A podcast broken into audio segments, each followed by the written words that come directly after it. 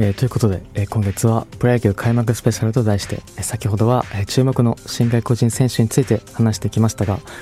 えー、2022年のプロ野球は例年とは違い日本ハムの新庄通信監督が大きな関心を、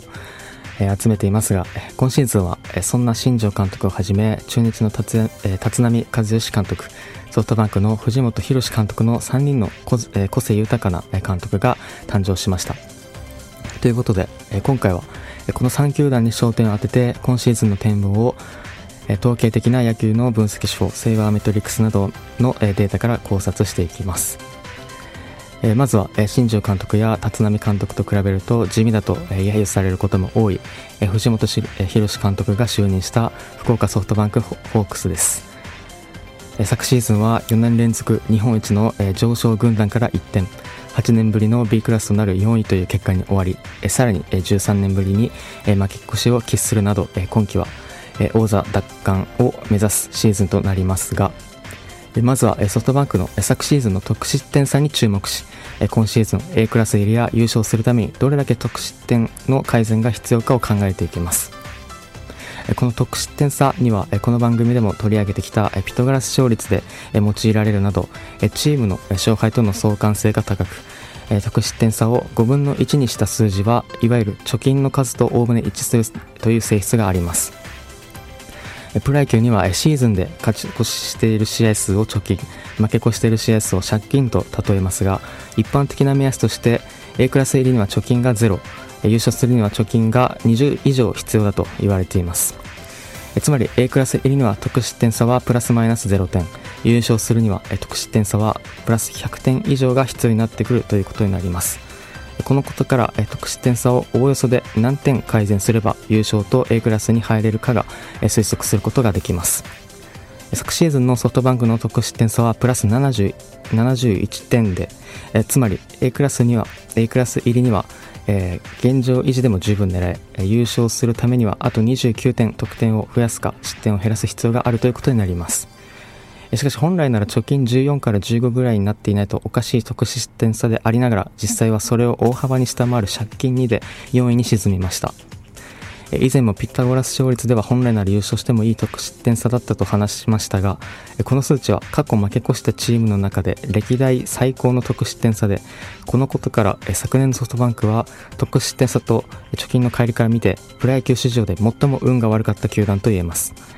考えられる要因として昨シーズンのソフトバンクはプロ野球史上最多となる21の引き分けを記録するなど9回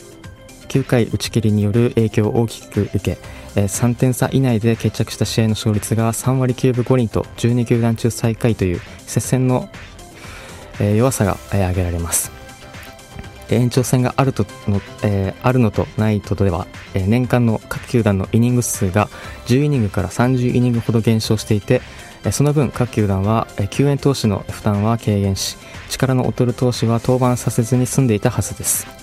しかし今シーズンから延長12回制が復活し力の劣る投手の登板機会は必然的に増えることが予想できます。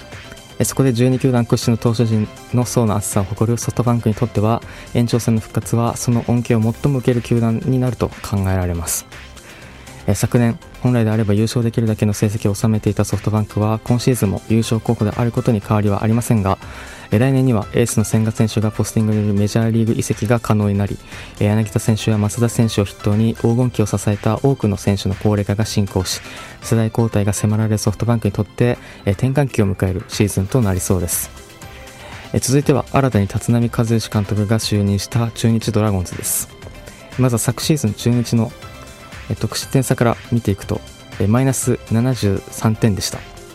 えつまり借金15となることが予想されますが実際の結果もほぼ同じ数字となる借金16で B クラスの5位に沈みました。そして先ほどの目安に当てはめると中日が A クラス入りするには73点。優勝するためには173点得点を増やすか失点を減らす必要があると考えられます。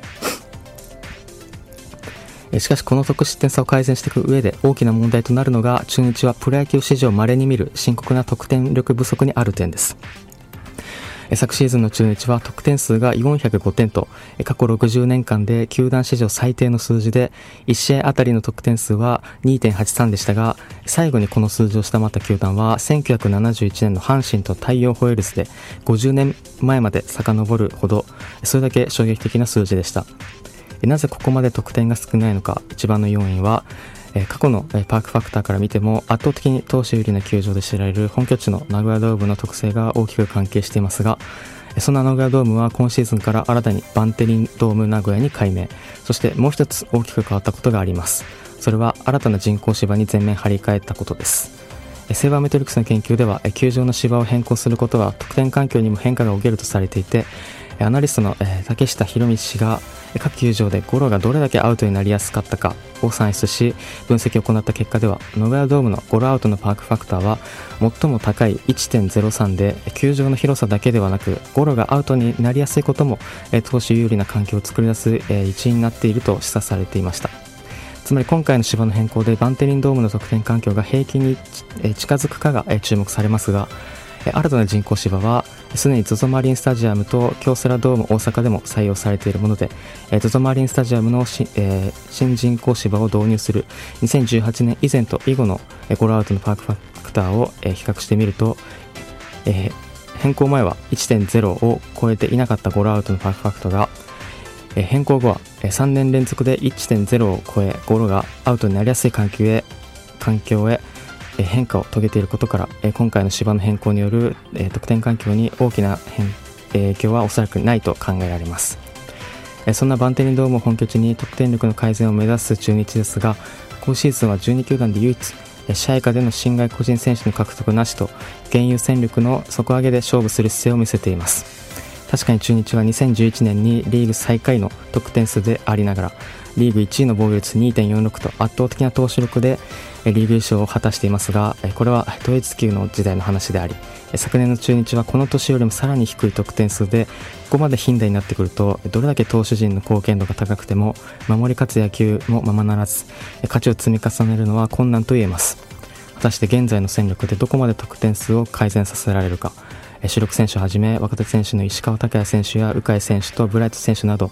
立浪監督の選手育成の手腕が試されるシーズンとなりそうです。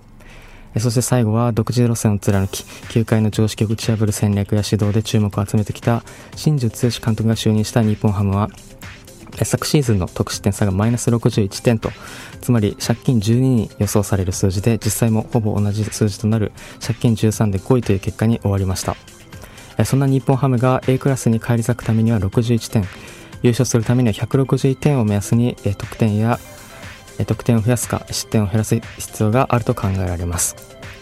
3年連続 B クラスと上位進出の糸口が見えていない中で新庄監督が就任しガラポンやファン投票で打順やスタメンを決めるなどプロ野球の話題の中心に立つ裏で日本ハムは中田翔選手を巨人へトレードで放出しノンテンダー FA という名目で主力選手だった3選手を自由契約と新庄監督の就任会見での優勝なんか目指さないという言葉を体現するような球団の動きにも見えますが今シーズンの日本ハムは全く勝ちにいってないというわけでもなくて日本ハムが放出した中田翔選手、西川春樹選手、太田大志選手、秋吉亮選手の年俸の合計7億6000万円を先ほど紹介した期待値の高い4人の新外国人選手の年俸計5億8000万円につぎ込んで獲得し日本ハムの開幕前の外国人選手6人体制は北海道移転後の2005年以降では最多となっています。中田選手、西川選手、太田選手、秋吉選手は平均年齢も30歳を超え高年俸選手でありながら昨年のウォーの合計はマイナス0.3と数字だけで見れば大体可能なレベルだったことから日本ハムとしては全盛期を過ぎた費用対効果の低い選手と判断し放出。その予算で能力が高い外国人選手に投資したと考えられます。来年以降の新球場への移転後を見据えてある程度の戦力を確保しながら若手選手を育成し優勝が狙える機会を伺うスタイルがさらに加速した形となりました。そんな日本ハムが得失点差を改善していく上で昨年は投手陣は優れた働きを見せているのに対して野手のウォーの合計値は8.4でリーグ最下位。この数字は12球団最下位の中日の8.0と大差がないなど野手陣の底上げが史上命題になります。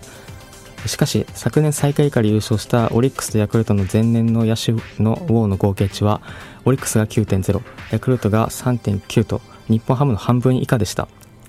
え大きな弱点を持つチームは平均的な弱点を持つチームよりも一気に飛躍する可能性を持ち合わせています。現時点では当然不確定な要素も多いですが新庄監督のもと新外国人選手の活躍万波選手や野村選手など若手野手の大きな成長が見られれば昨年のヤクルトやオリックスのようなサプライズを巻き起こすポテンシャルはあります。選手の才能を見極める年と明言する新庄ビッグボスが今シーズンどんな影響を見せてくれるのかチーム再建の手腕が試されます。えーと、ここまでは、えー、新監督が就任した3球団に焦点を当てて得失点差に注目し大まかに今シーズンの展望を考察してきましたがこの後は昨シーズン前年最下位からの日本一を果たしたヤクルトとその、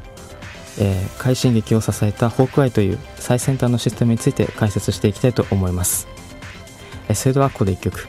昨年のドラフト会議で77人中76番目に日本ハムから指名を受けドラフト8位で入団するもオープン戦で圧倒的な成績を残し開幕投手に任命された北山幸輝選手の登場曲です。イマジンドラゴンズで「ビリーバー」